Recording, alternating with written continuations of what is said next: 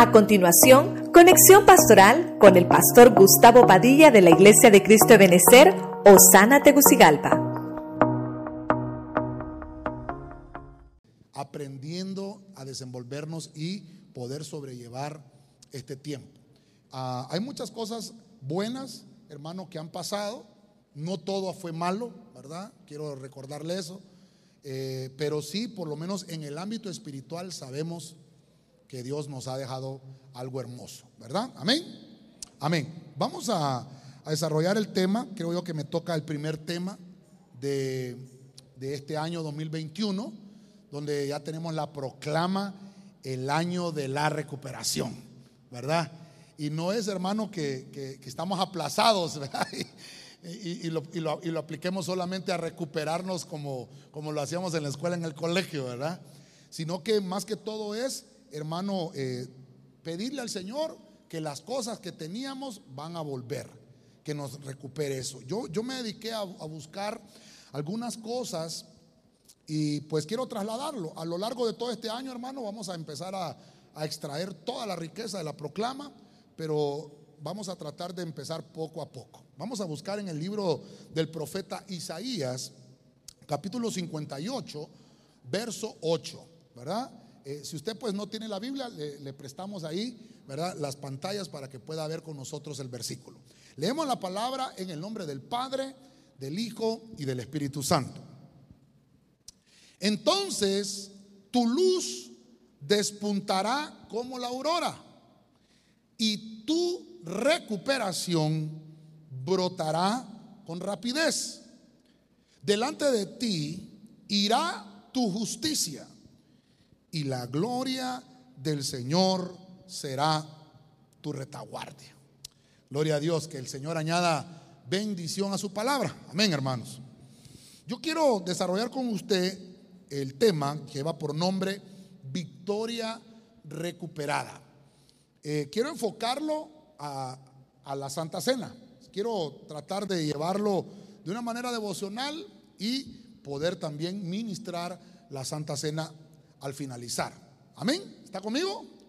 Así que me va a ayudar a orar para que sea el Señor que nos hable. Padre Celestial, en el nombre de Jesucristo, una vez más, venimos delante de tu presencia y de tu altar, dándote gracias por este año, que nos ayudas a iniciar de la mejor manera en tu presencia. Te pedimos que tomes el control del ambiente espiritual, que tomes el control, Señor, tanto los que estamos aquí en el auditorio como los que están en casita.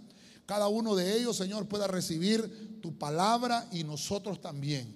Y que podamos ser ministrados con abundancia, que podamos ser ministrados, Señor, con tu espíritu y que podamos recibir toda, Señor, la bendición de tu palabra en nuestros corazones. Te lo pedimos en el santo y bendito nombre de Jesús. Amén y amén. Le regala palmas una vez más al Señor. ¿Cuántos pueden decir gloria a Dios? Amén. Vamos a, desarrollar lo que es victoria recuperada. Y quiero tratar de ver algunos hombres de Dios que en la Biblia recuperaron algunas cosas. Me, di a la tarea de buscar la palabra recuperó, ¿verdad? O esa palabra eh, posesiva, yo recuperé. O cuando la Biblia le dice, y fulano de tal recuperó. Me di la tarea de buscar eso.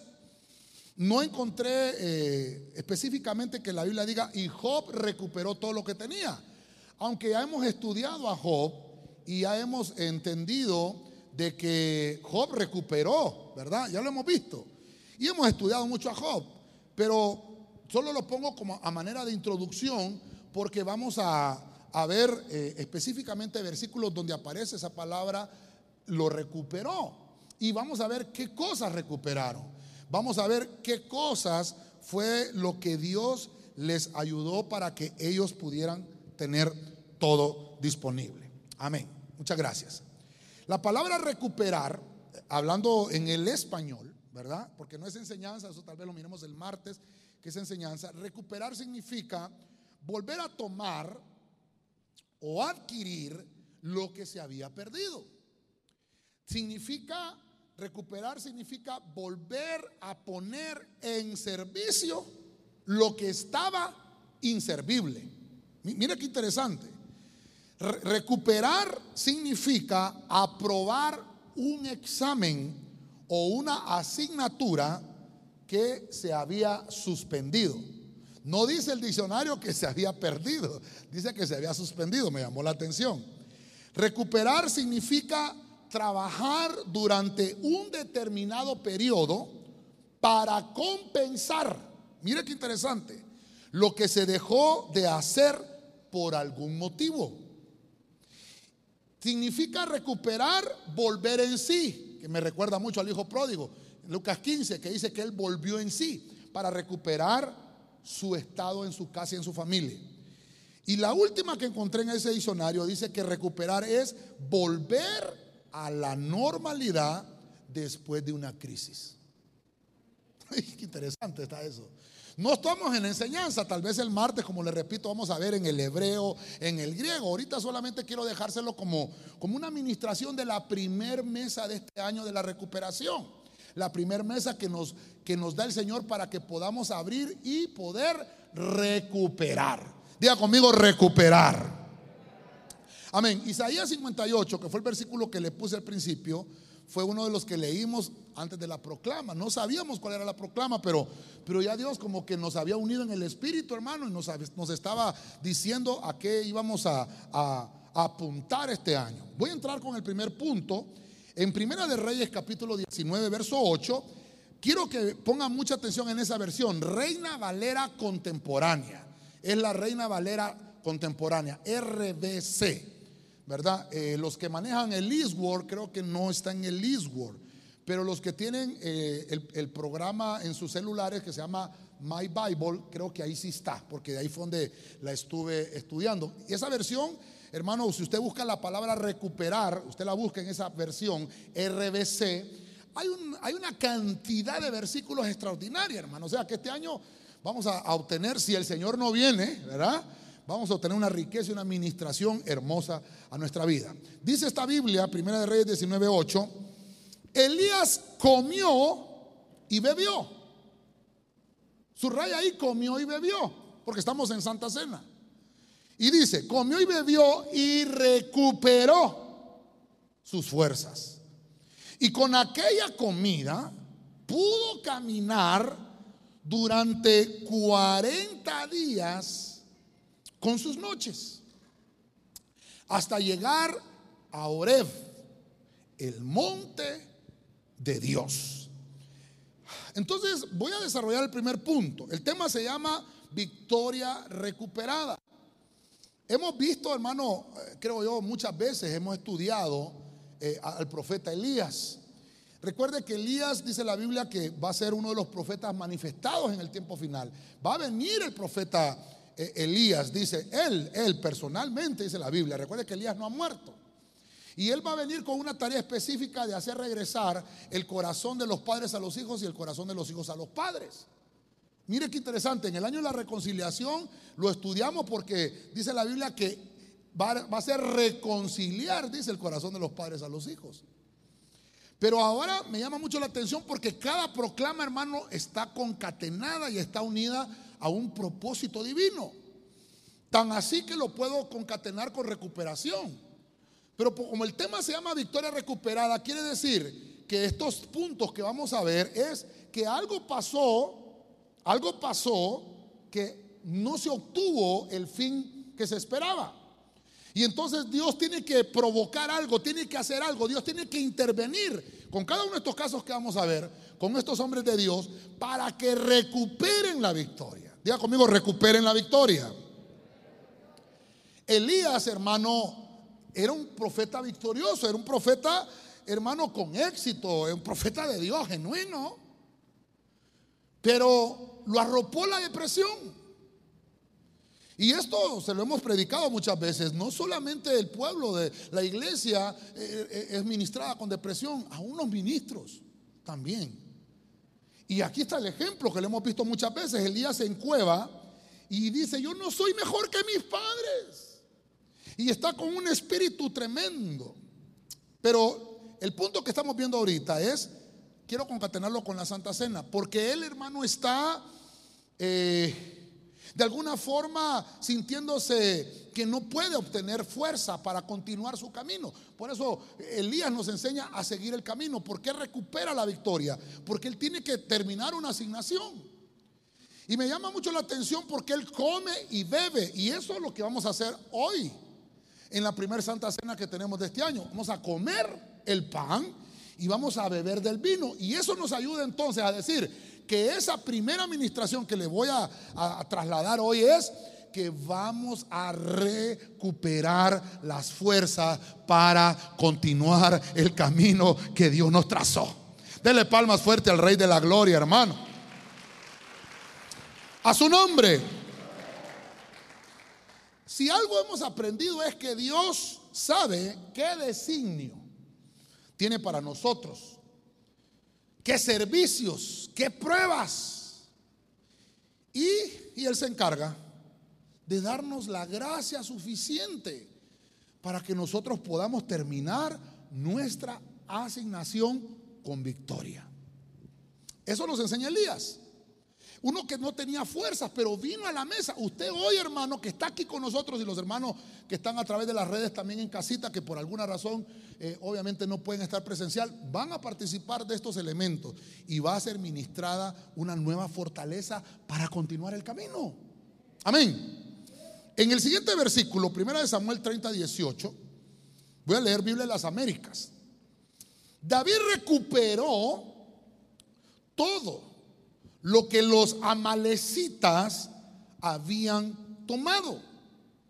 También rescató a sus dos mujeres.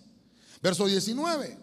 Nada de lo que era de ellos les faltó, pequeño o grande, hijos o hijas, botín o cualquier cosa que habían tomado para sí David lo recuperó todo.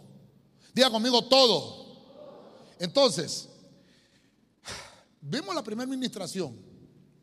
Dios te va a dar su alimento espiritual para que continúes tu camino, porque hermano, no quiere decir ya se acabó todo, ya no hay nada más adelante. No, todo lo contrario, hay camino que recorrer.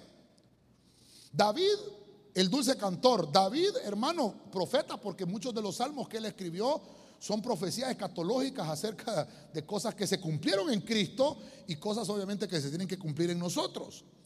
David, hermano, el pastor, mire usted, de las ovejas, llegó a ser ungido como rey a muy temprana edad, muy pequeño, creo que en la adolescencia. Fue ungido por Samuel. Pero David, hermano, fue tan respetuoso en toda su vida de las cosas divinas y de las cosas que Dios le había mostrado, tal vez que iba a alcanzar, pero él no se apresuró. Quiero que me ponga atención en esto, porque esta mesa, hermano, de la recuperación es que tenemos que aprender lo que David aprendió.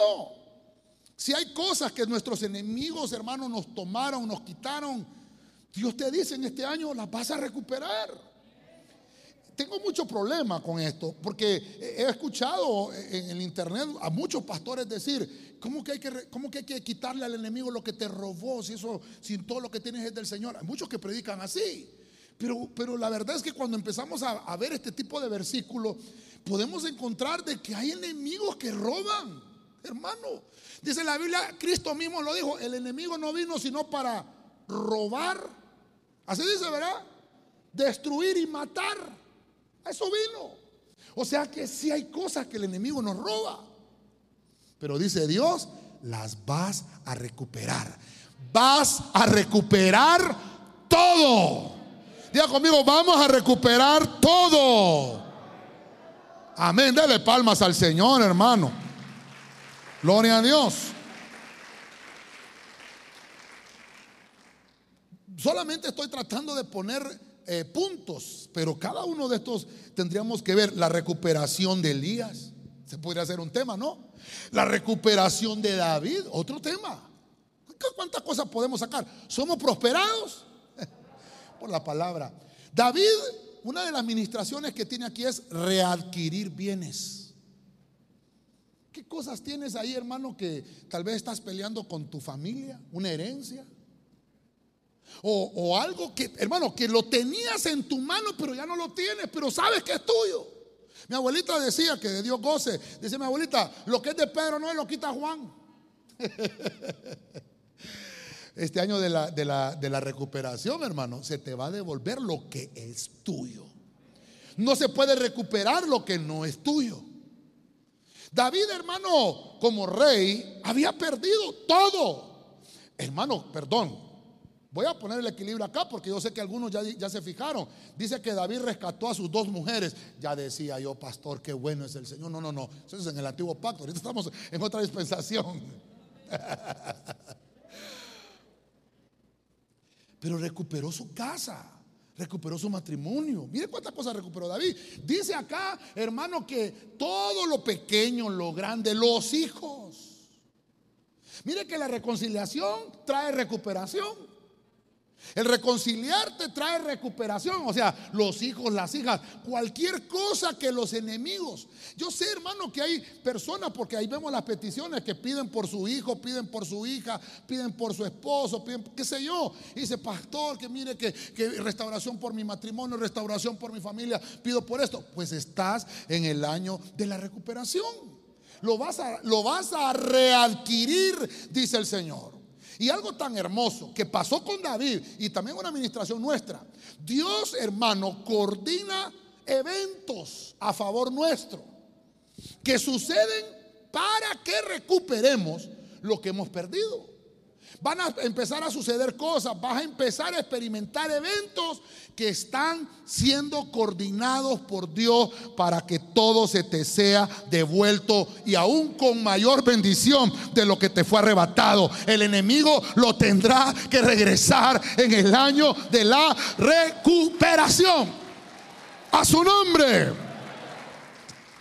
Bendito Dios. En Esther capítulo 8, verso 2. Voy a leer la Biblia al día. Dice aquí, el rey se quitó el anillo con su sello, el cual había recuperado de Amán y se lo obsequió a Mardoqueo. Esther, por su parte, lo designó administrador de las propiedades de Amán. Mire cuántas cosas hay aquí. Elías come y bebe para poder tomar de nuevo su camino, no quedarse encuevado. Yo sé que algunos hermanos estamos todavía con el temor, algunos no pueden salir de su casa, algunos no quieren salir de su casa. Tal vez estamos esperando las nuevas disposiciones del gobierno, que Dios nos ayude con esto también. Pero, pero no podemos estar siempre así. Tiene que cambiar la manera de ver las cosas. Si, si nos empezamos a ver la iglesia del principio, la iglesia del principio, hermano, pasó cosas peores de las que estamos pasando nosotros. Porque nosotros todavía no nos andan buscando para cerrarnos y partirnos a la mitad. Porque todavía nosotros no nos andan buscando para tirarnos y que nos coman los leones en un estadio. Y hablando de la recuperación, hay un versículo tremendo en Hebreos, tal vez en su casa lo lee y más adelante creo que lo vamos a tocar en otro punto. Pero dice que las mujeres prefirieron perder a sus maridos ahí porque sabían que los iban a recuperar en la resurrección. Así dice una Biblia. Esto está interesante. Mardoqueo, un hombre de Dios, el tío de esta mujer, Esther, Creo que hemos predicado muy poco de Mardoqueo y hoy me estoy dando la tarea de ministrarle. Porque Mardoqueo, fíjese usted, mire usted qué interesante. Mardoqueo es un hombre de Dios. Pero si usted lee el versículo y, conoce la historia, Mardoqueo no está recuperando, sino que Mardoqueo es parte de la historia. Mardoqueo es parte de un plan. Yo sé que le estoy hablando a los mardoqueos que vinieron hoy. Que tal vez van a decir, ¿y yo qué voy a recuperar si yo no tengo nada? Pero ni carro tengo, ni, ni, ni moto, mucho menos bicicleta tengo. Es más, ni zapatos estrené, pastor. ¿Qué voy a recuperar? Miren lo que dice Mardoqueo. Es uno que llegó y que toda la vida se dedicó a estar santificado, consagrado, sirviendo al Señor en todo. Para lo que se necesitaba, en cualquier momento Mardoqueo tenía que estar listo. Sin embargo, había un enemigo que se llamaba Amán. Un hombre orgulloso, un hombre que solo quería la posición. Estaba al lado del rey, pero no estaba para ayudar al reino. Él estaba para satisfacer sus propios sentidos o sentimientos. Mire, mire qué interesante. Amán le susurraba al oído al rey y le decía, decreta tal cosa, haz esto y todo. Afectaba en alguna parte, tenía que afectar a Mardoqueo, inclusive a Esther, porque era israelita, aunque no sabían que Esther era israelita. Esther, hermano, surgió, usted sabe que tuvo que haber un desfile, un, como un desfile de moda, ¿verdad? Donde el rey tuvo que escoger la sustituta de Basti. Mardoqueo era el tío de esta mujer. Mardoqueo se la figura como que fuera figura del Espíritu Santo, la que aconseja a la iglesia, que es Esther, para que pueda entrar al palacio y pueda reinar. Pero lo que, lo que quiero ministrarle es la recuperación de, de un privilegio que nunca lo gozó Mardoqueo. Ay, qué interesante esto. Amán susurraba todo para afectar a Mardoqueo. Mire, el rey ni sabía, el rey ni percibía ni se daba cuenta de los planes malignos que tenía Amán. Amán era un hombre que tenía, mire lo que dice ahí, eh, que tenía eh, administración de propiedades. Era uno, hermano, que tenía poder. Recuperó, dice, el anillo con el que sellaba Amán decretos, autoridad delegada del rey. Pero vuelvo a repetirle, Amán era un enemigo en el palacio. Mire qué, terrible esto, hermano. Al final, en la misma horca que había preparado Amán para que en, sus planes fuera Mardoqueo el que fuera ahorcado, se le dio vuelta la tortilla Amán. Y él fue ahorcado ahí. ¿Por qué estoy tocando este punto en Santa Cena? Porque el Salmo 23 dice, el Señor prepara mesa enfrente de mis adversarios. Y creo yo que en una de las administraciones de la mesa lo, dijimos. Hermano, usted ahorita que usted está sentado ahí y que va a recibir la administración de la mesa, los enemigos están en stand-by allá afuera. No lo pueden tocar. Mientras usted está en la atmósfera de la administración de la mesa, nuestros enemigos no nos pueden tocar. Dios le dice, eh, momento, espérense. Ahorita estoy trabajando con él. Por eso es que es importante la mesa. Mardoqueo está a la espera. Tal vez no pensaba que iba a suceder esto. ¿Ya ¿Cuántos años tendría Mardoqueo ahí? Muere Amán. Y aquello que Amán, por lo que él había trabajado, por lo que se había esforzado, no fue ni de su familia ni lo dejó de herencia. Es del rey. ¿Quién es tu rey? ¿Quién es tu rey? Cristo es nuestro rey. Él es el que decide, oiga bien, las cosas que se recuperan, ¿a quién se las va a entregar? Porque dice aquí que recuperó una autoridad que se le había delegado a una persona que falló, que no le fue fiel. Y toda la riqueza y todo lo que había producido, el rey tiene la potestad de saber a quién se lo va a delegar. Tú que viniste hoy a la mesa, en la mesa Dios reparte como a Él le place. Y dice, aquí tengo muchas cosas de las cuales he recuperado. Estamos en el año de la Aquí tengo muchas cosas que tengo recuperadas. Y entonces depende con qué actitud vienes a la mesa, porque entonces viene y dice, ah, a ti te voy a dar esto que recuperé, a ti te voy a entregar esto que recuperé, te lo y no te vas a ir con las manos vacías. Dice acá que una vez que el rey le devolvió de alguna forma algo que no había tenido Mardoqueo, le devolvió el anillo y le dio autoridad para sellar decretos. Entonces la reina, que representa a la iglesia, mire hermano, lo designa como administrador. Administrador de propiedades, dice esta versión, hermano. O sea, empezó él a fungir dentro de un ministerio. Por eso este punto me llamó la atención, porque entonces es que a Mardoqueo lo que le sucedió fue que le asignaron una comisión. Mardoqueo era un servidor normal como usted y como yo. Él no le interesaba el nombramiento humano ni le interesaba el reconocimiento humano. A él lo que le interesaba era que Dios, hermano, estuviera agradado de su servicio. En ningún momento lo buscó. Dice que el rey no pudo dormir esa noche. Una noche no podía dormir. Y dijo, hay alguien que no le hemos reconocido algo. Hay alguien aquí en el reino. Y entonces dijeron, Mardoqueo.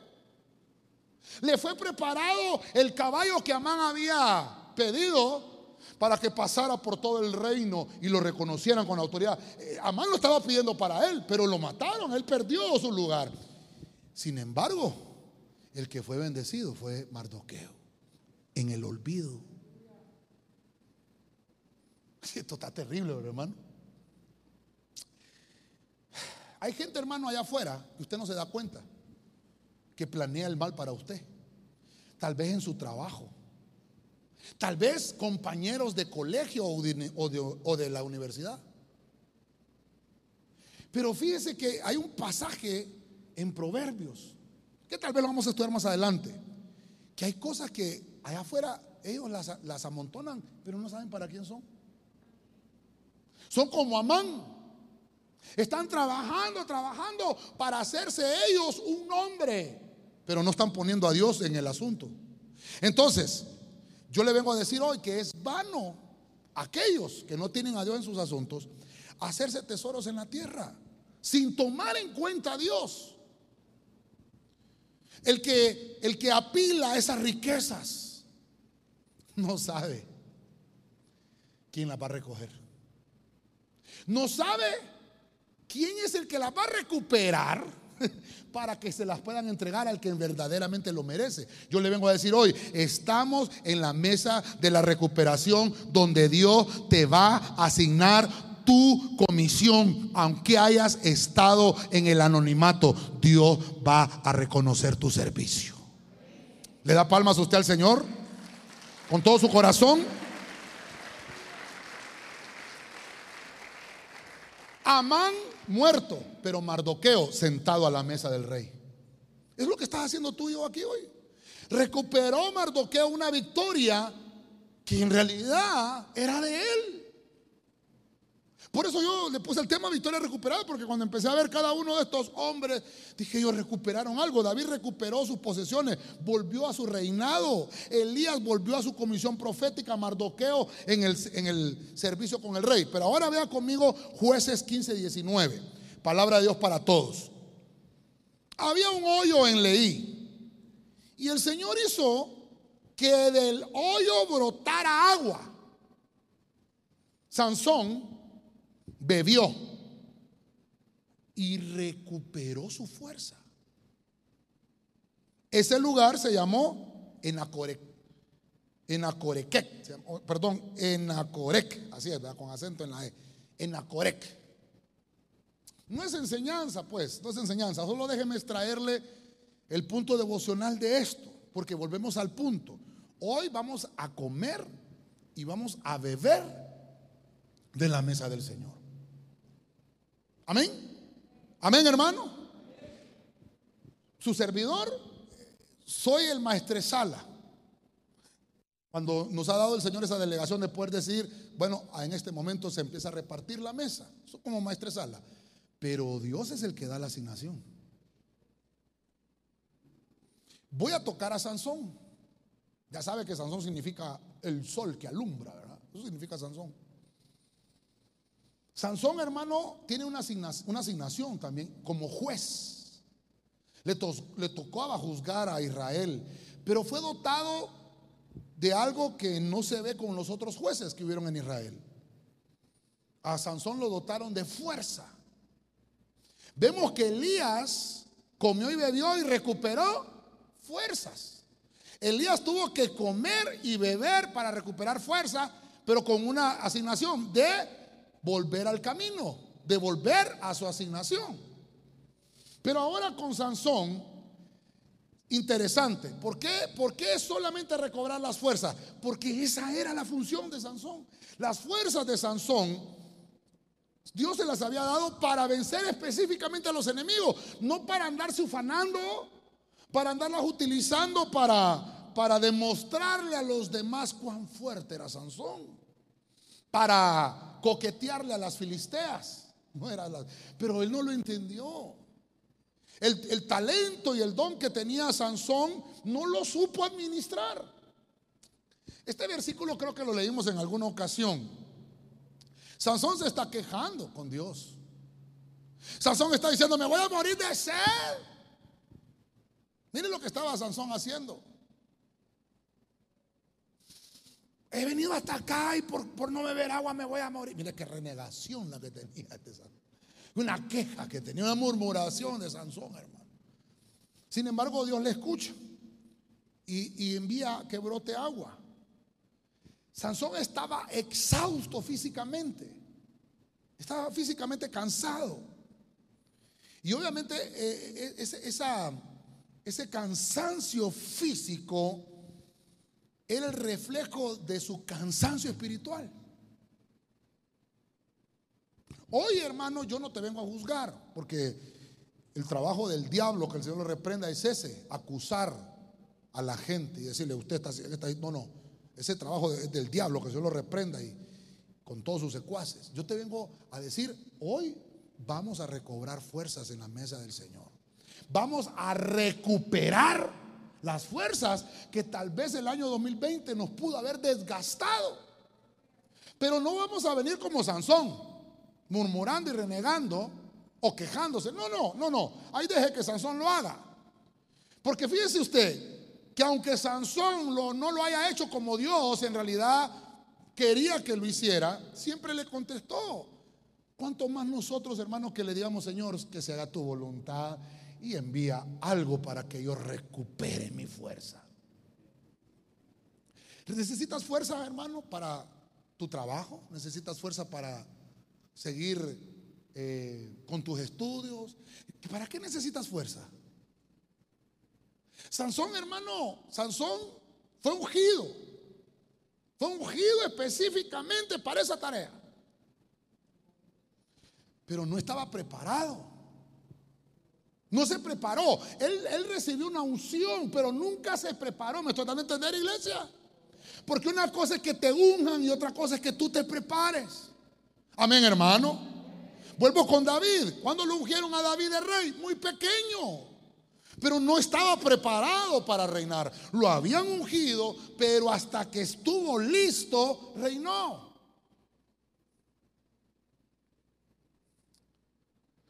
Sansón, hermano, lo ungieron. Hermano, desde que la mujer de, de, de, Manoa, la Biblia no menciona el nombre tal vez, pero dice la mujer de Manoa, ella recibió la visita de un ángel y dijo, vas a quedar embarazada, van a ser un niño de ti, eh, va, a ser, eh, va, a ser nazareo, hermano. Mira qué terrible. No le vas a pasar navaja por su pelo, no vas a beber, que no beba vino, ni tú ni el niño. Que no se embole nunca. Le dieron eh, instrucciones específicas. Y, y Sansón venía ungido. Un nacimiento con propósito. Él va a ser juez de Israel. Hermano, pero qué terrible cuando estudiamos a Sansón. Nunca se preparó. Yo no sé a quién le estoy hablando hoy, o Dios le está hablando a alguien. No solamente recibir un, un ungimiento, sino que estemos preparados para, nuestra asignación. Sansón comió, Dios le proveyó, bueno, bebió, porque lo que estaba pidiendo era agua para recuperar su fuerza Y continuó, pero nunca, hermano, yo te vengo a decir con este ejemplo de Sansón, no solamente es que vengas a participar de la mesa hoy y salgas igual, no, vas a ser recuperado, vas a ser recuperado en tu fuerza, sí, amén, pero prepárate, prepárate, debemos estar preparados. Cuando, cuando nosotros después de nuestras victorias, hermano, nos pueda pasar lo que le pasó a Sansón, que nos quiera invadir la depresión. Quiere decir que no solo Elías lo invadió la depresión, sino que ahora vemos a Sansón, otro siervo, que también lo quiso invadir la depresión. Pensó, como, mire, como él estaba enfocado en su fuerza, dijo, si no voy a tener fuerza, nadie me va a obedecer. Si no me miran que, puedo destruir a los leones o al oso, eh, matarlos, no, me vean así, entonces no, voy a tener autoridad sobre ellos. Mire Sansón lo, errado que estaba. Sin embargo, Dios, hermano, le provee lo necesario para recuperarse. Hoy hay dos elementos, el pan y el vino, en los cuales Dios te dice, vas a recuperar lo que necesites, pero debes de prepararte. Sansón no se preparó para la depresión. Sansón no se preparó para la derrota. Sansón no se preparó para aprender la lección de Dios. Hermano, usted sabe que a veces uno tiene que aprender a perder. ¿Sí, hermano? ¿Sí o no? ¿Me ministro con usted tres minutitos? Mire, nosotros, hermano, bueno, vamos a cumplir siete años, ¿verdad? Dentro de ocho días, si Dios lo permite, ¿verdad? hermano, y hemos intentado poner buses durante los siete años, ¿sí o no? Yo no sé cuántos son testigos de eso. Y ha sido un fracaso. Nunca funcionó. Y, y, no probé una vez ni dos veces. ¿Sabe cuántas veces probé? Siete veces. No, la séptima es la vencida. ya no puede ser. Entonces al final digo, tenemos que aprender a perder. No funciona eso hasta que sea, o tal vez no es el momento. Y mucha gente nos escribe, hermano, a través de las redes, eh, pastor, ¿cuáles son las rutas que tienen de transporte? Entonces yo les tengo que poner, hermano, no tenemos transporte. ¿Y cómo vamos para llegar, pastor? No sé, busque un taxi, no sé. Nosotros estamos ubicados en tal lugar y si usted quiere estar con nosotros, pues lo invitamos cuando usted pueda, pero lastimosamente no tenemos transporte. Y entonces usted sabe la gente, pero ¿por qué, pastor? Ah, no le puedo. Imagine por el texto, me pongo a estarle explicando, hermano, ni quiera Dios. Porque hemos fracasado en eso. Ahora, ¿por eso voy a cerrar la iglesia? No. ¿Por eso me voy a sentir derrotado? No, simple y sencillamente Dios no nos ha activado esa área todavía. Y lo hemos, y lo hemos procurado, ya, no le, ya le he dicho yo, no solo una vez, un montón, de veces, siete veces, hermano. Los hermanos que saben de lo que estoy hablando, algunos sabrán, ¿verdad? A los buses allá afuera, hermano, hasta les he dicho, hermano, después del culto, ahí están los buses afuera para que se monte. No se preocupe. Y cuando yo salgo, yo miro, y los buses. ¿Y qué pasó? No, nadie quiso montar, pastor. Y pagados los buses ya, hermano. No una vez, no dos veces, no tres veces, siete veces, hermano. Entonces, ya, ya, si no entiendo la séptima, ¿verdad? Entonces tuve que aprender, hay que aprender que hay cosas que no van a funcionar. Entonces, no por eso tienes que seguir enfocado en eso. Yo le he enseñado a usted que hay que persistir. Bueno, persistir siete veces. El número siete es el número de plenitud. va a haber un momento en que sí, va, va a haber un momento. Pero para nosotros, diga conmigo, para nosotros, todavía Dios no nos ha activado eso. Nos ha activado otras cosas. Pero eso todavía no, no está activo. Y no por eso me voy a sentir defraudado. Me enfoco en lo que Dios quiere que nos enfoquemos. Yo creo que eso es lo que nos enseña Sansón. Tenemos, hermano, que recobrar fuerzas. No dejar que otras cosas, hermano, nos inunden y sentirnos derrotados por cosas que en realidad Dios no quiere que te enfoques en eso. Dios quiere que cambies tu mirada en las cosas que verdaderamente van a ayudarte a tu crecimiento y a tu desarrollo. Dios, hermano, está enfocado en eso. Cuando hay momentos de vulnerabilidad como los que le llegó a Sansón, él solo pensaba en él. Tenemos que aprender que hay, momentos de vulnerabilidad cristianos, espiritualmente hablando, donde nuestros sentimientos quedan a flor de piel. Y podemos ser heridos. Aquí Sansón estaba deprimido. La vulnerabilidad de Sansón, mire usted, por haber perdido su don y su talento, cayó en la depresión.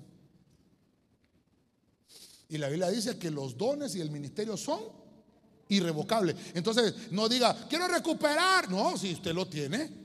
Porque son, no, no, son, no es que lo perdiste, no, no, no, no. Tal vez es que está inhabilitado. Entonces lo que hay que hacer es habilitarlo.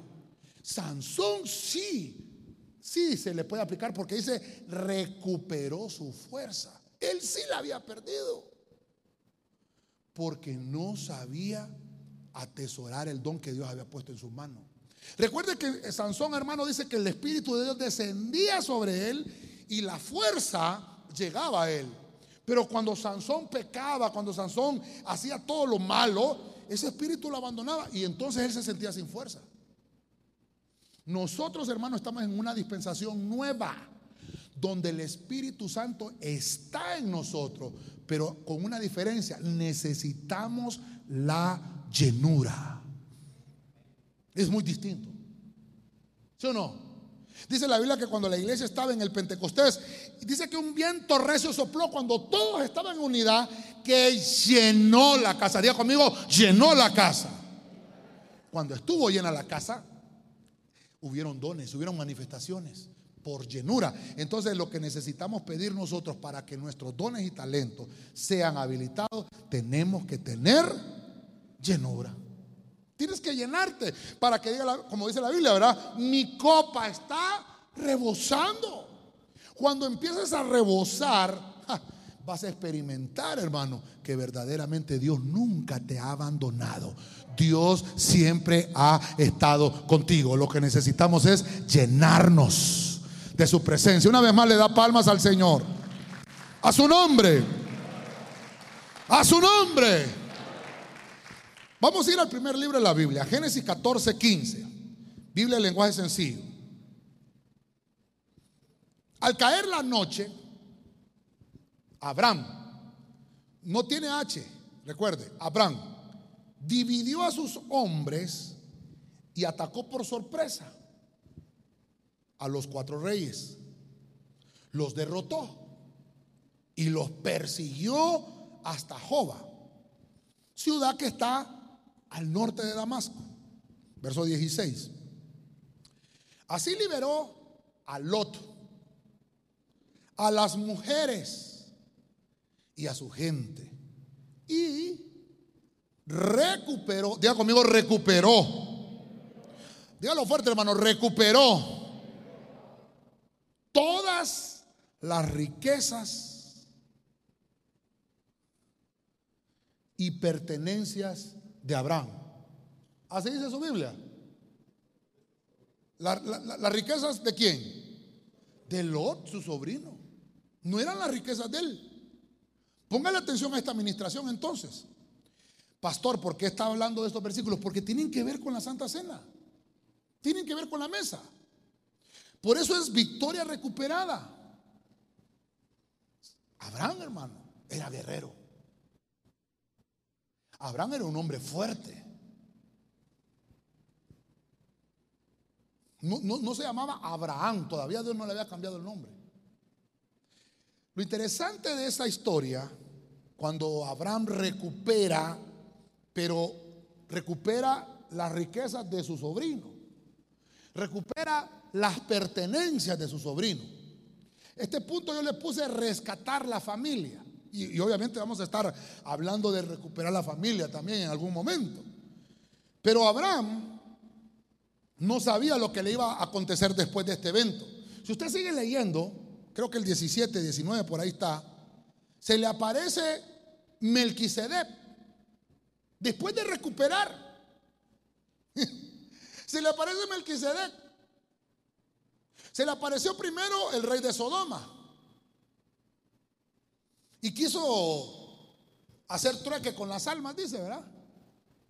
Pero dice que Abraham no, no se detuvo con él.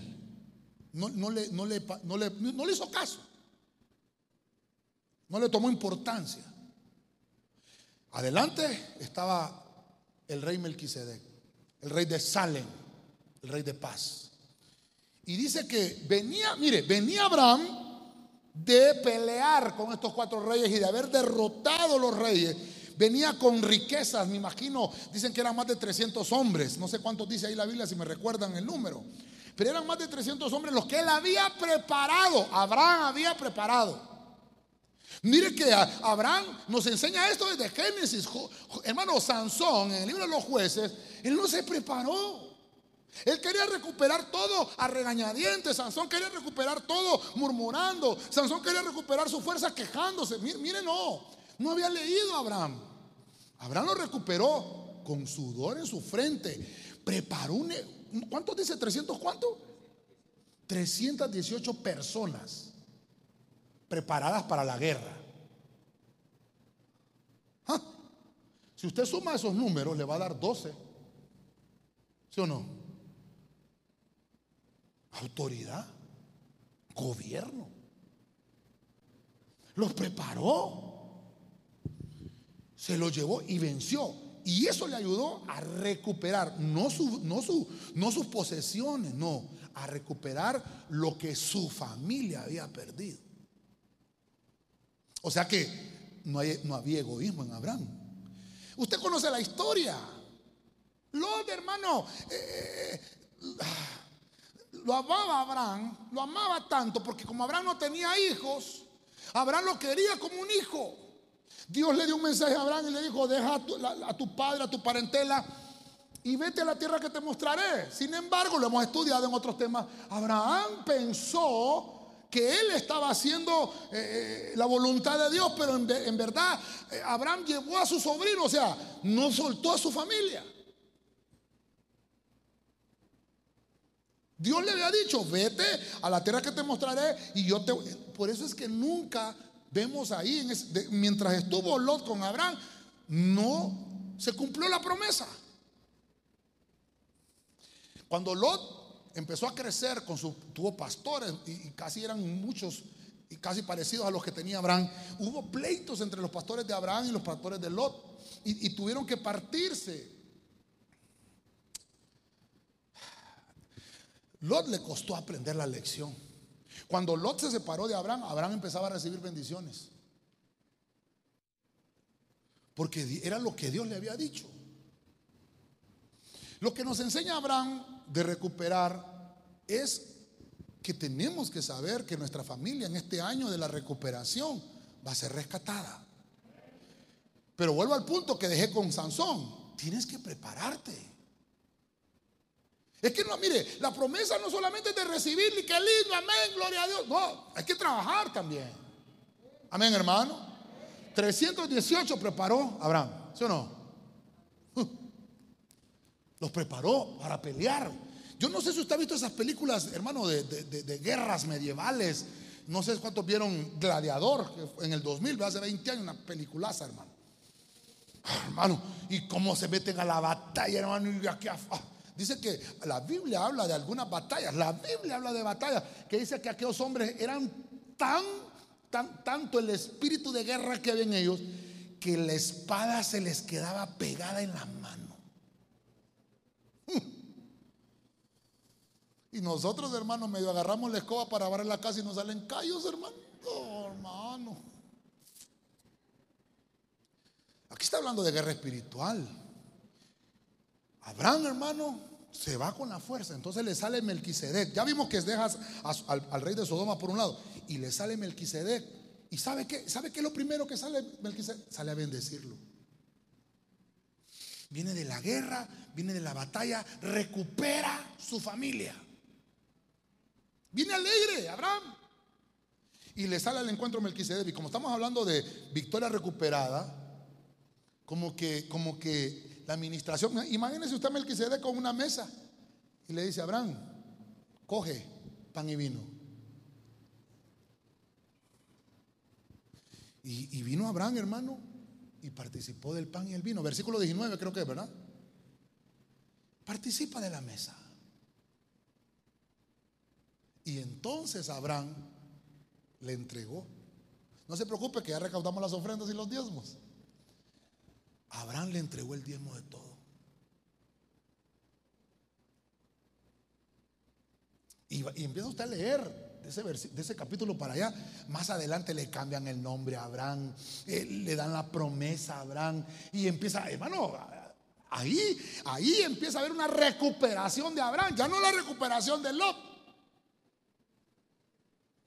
sino una recuperación de la promesa.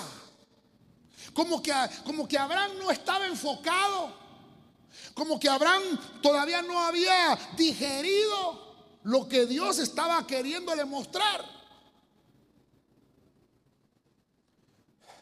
Quiere decir, hermano, que, que, el año de la recuperación va a venir en facetas. El año de la recuperación va a ser por partes. Vas a recuperar cosas, vas a recuperar fuerzas, vas a recuperar tu familia, vas a recuperar eh, lo que hemos ministrado, ¿verdad? por lo menos los, los cinco puntos que llevamos hasta ahorita. Vas a empezar a recuperar por partes van a ser victorias que vas a emprender a partir de este momento. Diga conmigo, no me molesto, pastor. No, diga fuerte, hermano, no me molesto, pastor. Sí, mire. El 2020 todo el mundo verá que feo ese año. Ese año quedó en la historia, quedó marcado. ¿Qué año más horrible? Y todos coincidimos. ¿Sí? ¿Sí o no, hermano? Pero para uno no fue malo. Hay unos que compraron casa. En pandemia, pastor. En pandemia, hermano. Compraron carro. No tenían y compraron. Y algunos tenían y lo cambiaron. Algunos no tenían trabajo y ahora tienen trabajo. ¿Cuándo fue eso, pastor? En pandemia, hermano. Pastor, ¿y a mí por qué me fue mal? Porque de seguro hay que aprender todavía. Está conmigo, hermano. Por eso le dije que dijera, no me molesto, pastor. Ministros cerraron iglesias, hermano. Yo lo bendigo a usted, fíjese, voy a aprovechar ahorita este, este, minutito. Yo, yo lo bendigo a usted, ¿sabe por qué? Porque yo no tengo que andarle diciendo que usted tiene que diezmar, que usted tiene que ofrendar. Hermano, que mire, no, usted ya sabe lo que tiene que hacer. Y bendigo al Señor por eso, me siento bendecido. Pero a lo largo de esta pandemia vimos que hay otros hermanos que no le pudieron enseñar eso a la iglesia. Y como no se le enseñó, los ministerios se cerraron, lastimosamente. Lo que pasa es que esas noticias no salen, porque no se vende, ¿va? Salen, salen noticias de se dio vuelta un carro, eso, ¿cuántos se murieron? 25, esa es noticias. Murieron 18 en Olancho, que un masacre, ¿va? y hasta aparece en el periódico, masacre en Olancho, y todo el mundo hasta compra el periódico por eso. Pero no aparecen pastores que han caído, hermano, perdón, que cayeron en depresión. Que no solamente perdieron el ministerio, perdieron su salud. Algunos perdieron su familia. Y algunos perdieron hasta su vida. Muchos pastores. E, inclusive todavía estamos orando por algunos este año. Es, cierto, ha sido un año pésimo. Ha sido un año terrible. Yo estoy de acuerdo, pero vámonos half and a half, dijo el gringo, ¿verdad? Vámonos, mi timita. También hubieron cosas buenas. ¿Sí o no, hermano? Yo sabe cómo lo siento, como que Dios nos exprimió el Señor para sacarnos el jugo, para sacarnos la esencia. Usted que está aquí hoy es la esencia de ese 2020, porque Dios le dice, vas a recuperar lo que perdiste. Déselo con fuerza al Señor, hermano. Amén. Tenemos promesa de Dios. Diga conmigo, tenemos promesa de Dios. La promesa de Dios es victoria frente a nuestros enemigos para recuperar lo que nos pertenece. Abraham, hermano, se fue a pelear por su sobrino. ¿Cómo es que le van a quitar eso a mi, familiar? Me, me devuelven. Dice que derrotó a los cuatro reyes. Y se vino, hermano, Abraham con todo, con todo recuperado, con la vida de su sobrino, con la vida y la riqueza y con las pertenencias. Voy finalizando. Me ayudan con, un fondo musical. Segunda de Reyes 13:25. Nueva versión española. Mire esta versión. Entonces Joás, hijo de Joacás, oiga lo que hizo. recuperó. Ya conmigo, recuperó. Ajá. Del poder de Benadad, hijo de Hazael. ¿Qué recuperó? Las ciudades de Hazael que se habían sido arrebatadas por las armas a su padre. A su padre Joacás. Joás, oiga lo que dice ahí, punto y seguido. Joás lo derrotó tres veces. Y así recuperó las ciudades de Israel. Interesante. No sé si usted lo ha notado, pero ya hemos leído varios versículos donde dos veces dice recuperó, recuperó dos veces. Cuando en un versículo encontramos recuperó dos veces, ponga la atención. Cuando el Señor dice dos veces, Marta, Marta, mm, es que Dios quiere recalcar algo. Saulo, Saulo, ¿por qué me persigues? Cada vez que el Señor repetía dos veces, la atención. Samuel, Samuel, algo quería hacer Dios ahí.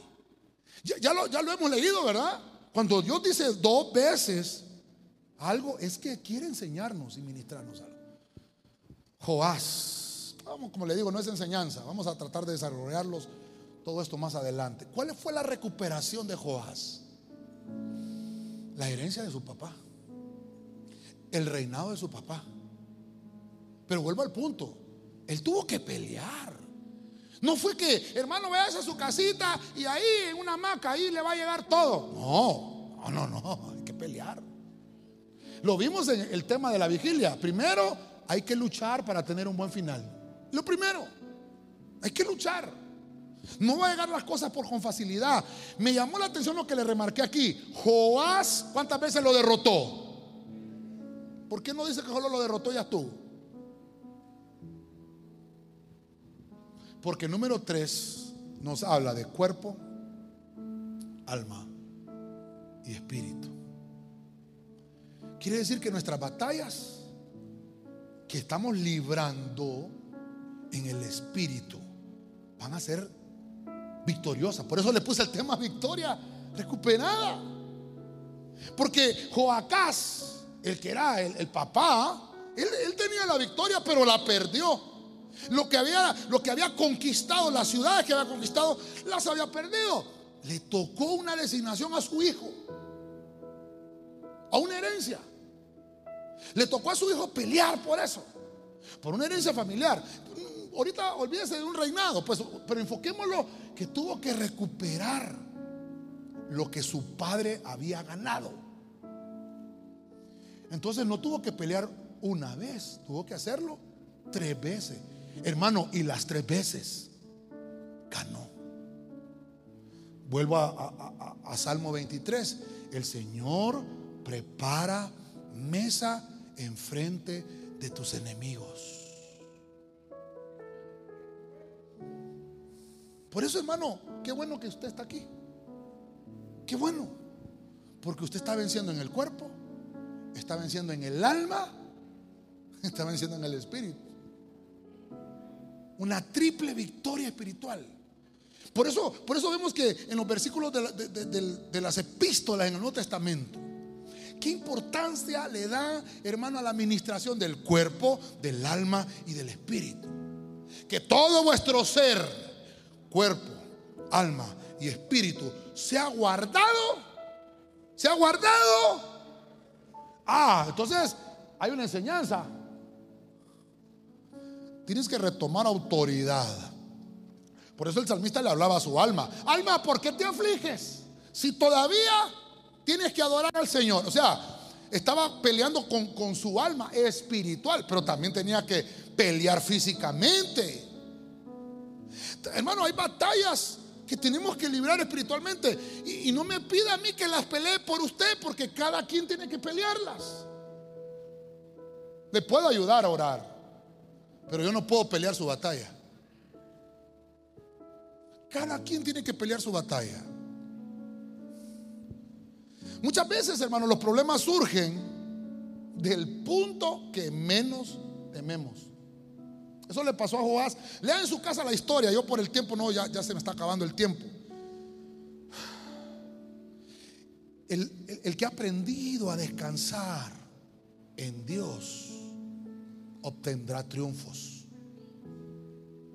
Vuelvo a repetirle, descansar en Dios no estar en una hamaca esperando la victoria sino que decir, voy a luchar con esto, pero voy tomado de la mano de Dios. Mi confianza descansa en Dios, no en las armas que llevo para enfrentarme a esa batalla, sino porque Dios va conmigo.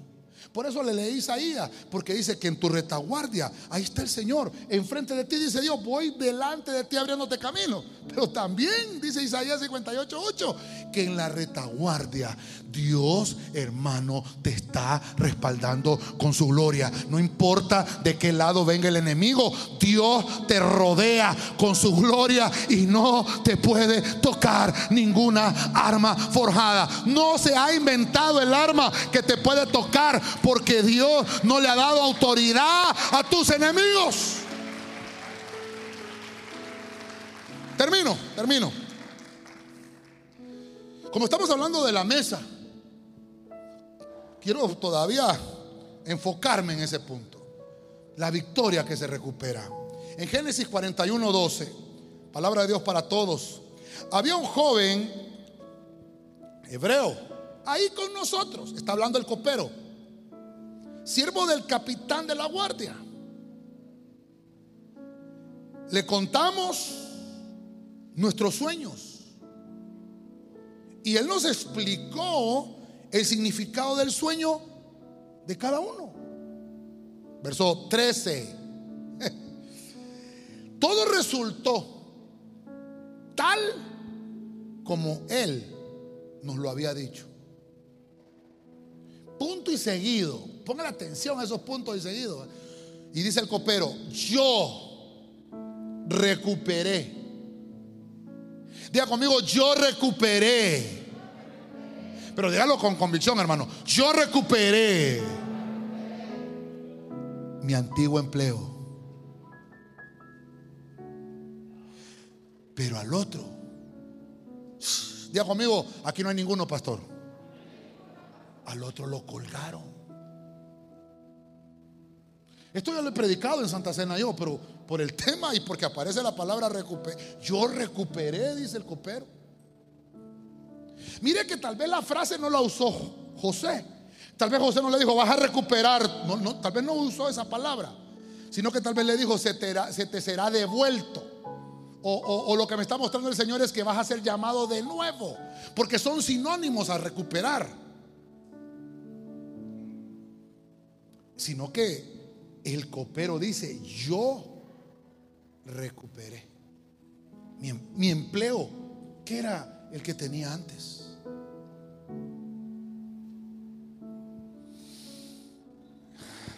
La Biblia nos dice que el elemento del pan representa la muerte. ¿Sí o no? Las cosas que tienen que morir. Por eso es que dice ahí, el otro era el panadero. Lo colgaron, lo mataron. Por eso es que el pan representa la muerte de Cristo. Pero la copa representa vida, resurrección. Entonces dice el copero, yo recuperé. Quiere decir, por eso termino con este versículo. Hoy vamos a participar de la mesa. Pan y vino. Primero, el pan y después la copa de la recuperación. Amén. La copa, yo no sé qué quiere recuperar usted. Su matrimonio, su trabajo, su salud, sus finanzas, qué sé yo, su herencia, no sé, su don, su talento, su servicio, no sé, porque hay un montón de cosas que, tenemos que recuperar este año. Usted va a levantar al final esa copa y va a decir, Señor, yo recupero lo que me pertenecía. No porque, no porque se lo estoy diciendo yo, no, porque ya le mostré siete hombres de Dios que dijeron, yo lo voy a recuperar. Decididos a hacerlo. Decididos a, a, obtener de parte del cielo esa proclama, de decir, yo lo recibo de parte del cielo. Es mío, me pertenece y el enemigo no tiene ningún derecho sobre eso. Ese copero estuvo en la cárcel. Estuvo preso. Faraón los metió presos al panadero y al copero. Tuvo la Santa Cena escondida. No quería que el pueblo participara de eso. Eso lo hemos visto en otros temas. Yo le vengo a decir, hermano, preparémonos en Dios para las nuevas oportunidades. Porque pueden llegar cuando menos lo esperes. Por eso, mire, vuelva, a mi abuelita que de Dios goce. Mi abuela me enseñó y me decía, nunca digas, no he de beber de esas aguas. Porque a veces uno no sabe las vueltas que va a dar la vida. Este copero estaba preso. Imagínense que allí preso le hubiera echado rayos y centellas al faraón. Bárbaro, ese hombre no tiene misericordia. Ese es un por aquí, es un por allá, ese es un. Ay, cuántas cosas hubiera dicho. no sé. No sabía que iba a recuperar su empleo. No sabía que le iban a volver a llamar de nuevo. Por eso es que tenemos que cuidar los labios. ¿Qué es lo que vamos a comer hoy? ¿Qué es lo que vamos a beber hoy? Digámosle al Señor, dame sabiduría en mis labios. Porque a veces estoy confesando cosas tan erróneas que me apartan de la verdadera promesa que Dios ya dijo que va a hacer conmigo. Voy a hacer una pequeña conclusión. Perdone que, que siempre lo hagamos, pero creo que es, es tan bueno para usted como para mí porque siempre le queda remarcado lo que hablamos, porque parece que ya se le olvidó. Quiero recalcarle la victoria recuperada. ¿Por qué le llamamos victoria recuperada? Porque puedo ver siete hombres, pueden haber más, pero encontré siete personajes donde la palabra recuperó aparece. Por cuestiones de didáctica del tema, que estamos hablando de Santa Cena, el tema es victoria recuperada. Recuperaron algo que ya tenían. Y el primero que vimos fue Elías. Elías, hermano, un ministerio que ya lo tenía, pero lo estaba, lo estaba renunciando a él, se metió en una cueva, ya no tenía fuerza. Sin embargo, dice que el Señor le proveyó comida y bebida. Lo que vamos a hacer hoy, comer y beber. Y eso le provocó, hermano, que él siguiera en su camino, que no viera para atrás. Ya, ya lo que pasó, pasó. Ya no estemos recordando el pasado, enfoquémonos al nuevo desafío. Eso fue lo que le ministraron a Elías. Luego vimos a David. David, hermano, fue uno que tuvo paciencia. Lo ungieron como rey desde muy joven, pero él con paciencia hasta que llegó el momento preciso en el cual Dios le dio el reinado.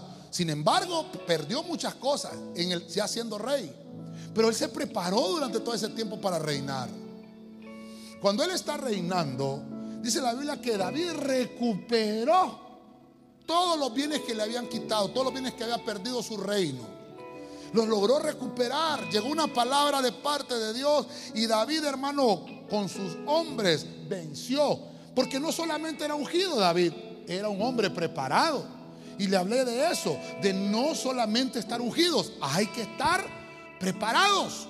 En el siguiente ejemplo vimos a Mardoqueo, un hombre que nunca tuvo nada. Un hombre que solamente se dedicó al servicio.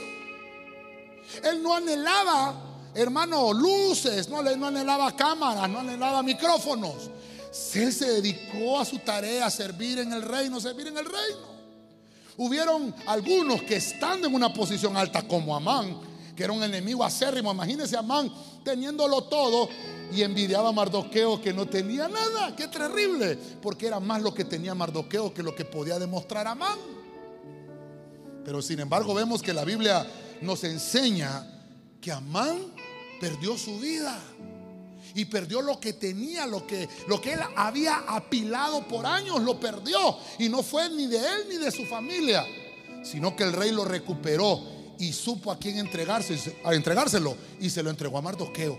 Hoy Dios, hermano, a algunos de ustedes les va a entregar lo que en realidad les pertenece, lo que nunca te habían reconocido. Eso nos enseñó Mardoqueo.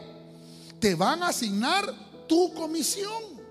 No tienes que estar enfocado en qué hace el otro, qué hace aquel. No, cada quien tiene una comisión diferente. Eso nos enseñó Mardoqueo. Luego vemos a Sansón y lo puse en el, en el medio del tema. ¿Por qué? porque Sansón era ungido, fue un nacimiento hermoso, eh, profetizado, se le apareció un ángel lindo, pero murmuraba, se quejaba, se desenfocó de lo que le tocaba hacer.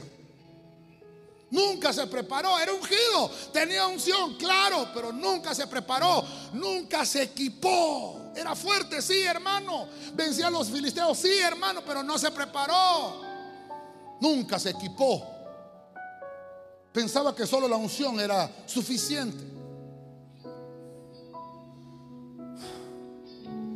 Al final Dios siempre le contestó la oración, porque Dios es, es misericordioso. Pero algo de que debemos de aprender ya en ese punto es que no solamente es estar habilitado, sino equiparnos, desarrollarnos para nuestra tarea.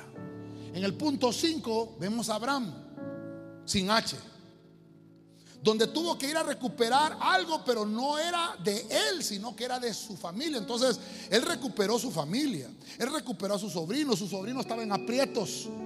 Y Dios le dio la sabiduría a Abraham. Y mira qué terrible, Abraham sí había equipado 318 hombres para la guerra y estaba listo para los ataques. Sin embargo, había perdido a su sobrino. Y no solo a su sobrino, las riquezas de su sobrino, las pertenencias. Pero Abraham tuvo que ir a recuperar lo que su familiar había perdido, no estaba convertido su familia, pero le tocó a él. Nos va a tocar a nosotros este año recuperar cosas de nuestra familia. Dios te va a usar a ti, hermano, para que se recuperen las cosas que tus familiares han perdido. Te va a tocar a ti. Eso, eso nos enseña Abraham. A él le tocó rescatar su familia. Este es el año de recuperar nuestra familia también. Vemos a Joás. Oh, qué tremendo Joás.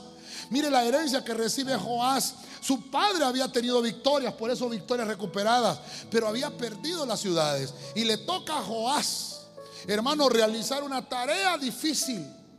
Le tocó a él recuperar todo lo que su padre había perdido. Todo aquello que los enemigos de que había dejado su padre, que había, que había cosechado su padre a lo largo de la historia. Por eso, hermano, Dios nos enseña esto. Hay cosas que debemos de saber que Dios nos está diciendo, que Dios nos está hablando. Si nos enfocamos en, lo que Dios nos habla, vamos a obtener la victoria siempre. Pero cuando dejamos de hacer lo que Dios nos dijo que hiciéramos, vamos a perder lo que tenemos. Tenemos que aprender, si se recupera, amén. Pero en lo que cabe de nosotros tenemos que tener, hermano, la certeza que si Dios te lo entregó, tienes que cuidarlo. Y el último que vimos fue el copero, el copero de Faraón. Le tocaba a él, el copero era el que, el que probaba primero la copa para que no estuviera envenenada. Faraón se había molestado con el panadero y con el copero y a ambos los envió a la cárcel. Estuvieron ahí mucho tiempo. Habían sueños que ellos habían tenido, pero había un hombre de Dios ahí en la cárcel que se llamaba José, que tenía el don y el talento de parte de Dios de poder interpretar sueños. Estos le contaron el sueño a, José. La interpretación del sueño del panadero no fue muy buena. Pero al, al, copero le dijo José, te va a volver a llamar al palacio. Faraón. Y dice el copero, Me llamó la atención ese versículo, esa, esa, versión. Porque el copero dijo, y recuperé mi antiguo empleo. Me recuerdo que a mí me pasó eso. Yo había renunciado a mi empleo por orgullo. A lo largo de tres años, recuperé mi antiguo empleo. No quiere decir que solo porque estamos en el año de la recuperación Dios va a obrar. Siempre las otras proclamas. Reconciliación, abundancia, prosperidad, misericordia, libertad, reinicio, renuevo. Dios lo va a hacer. Todas estas cosas están unidas. Vas a obtener victorias recuperadas en tu vida, en tu trabajo, en tu familia, en tu negocio y en todo lo que emprendas. Lo vas a recuperar en el nombre de Jesús. Déselo fuerte al Señor, hermano.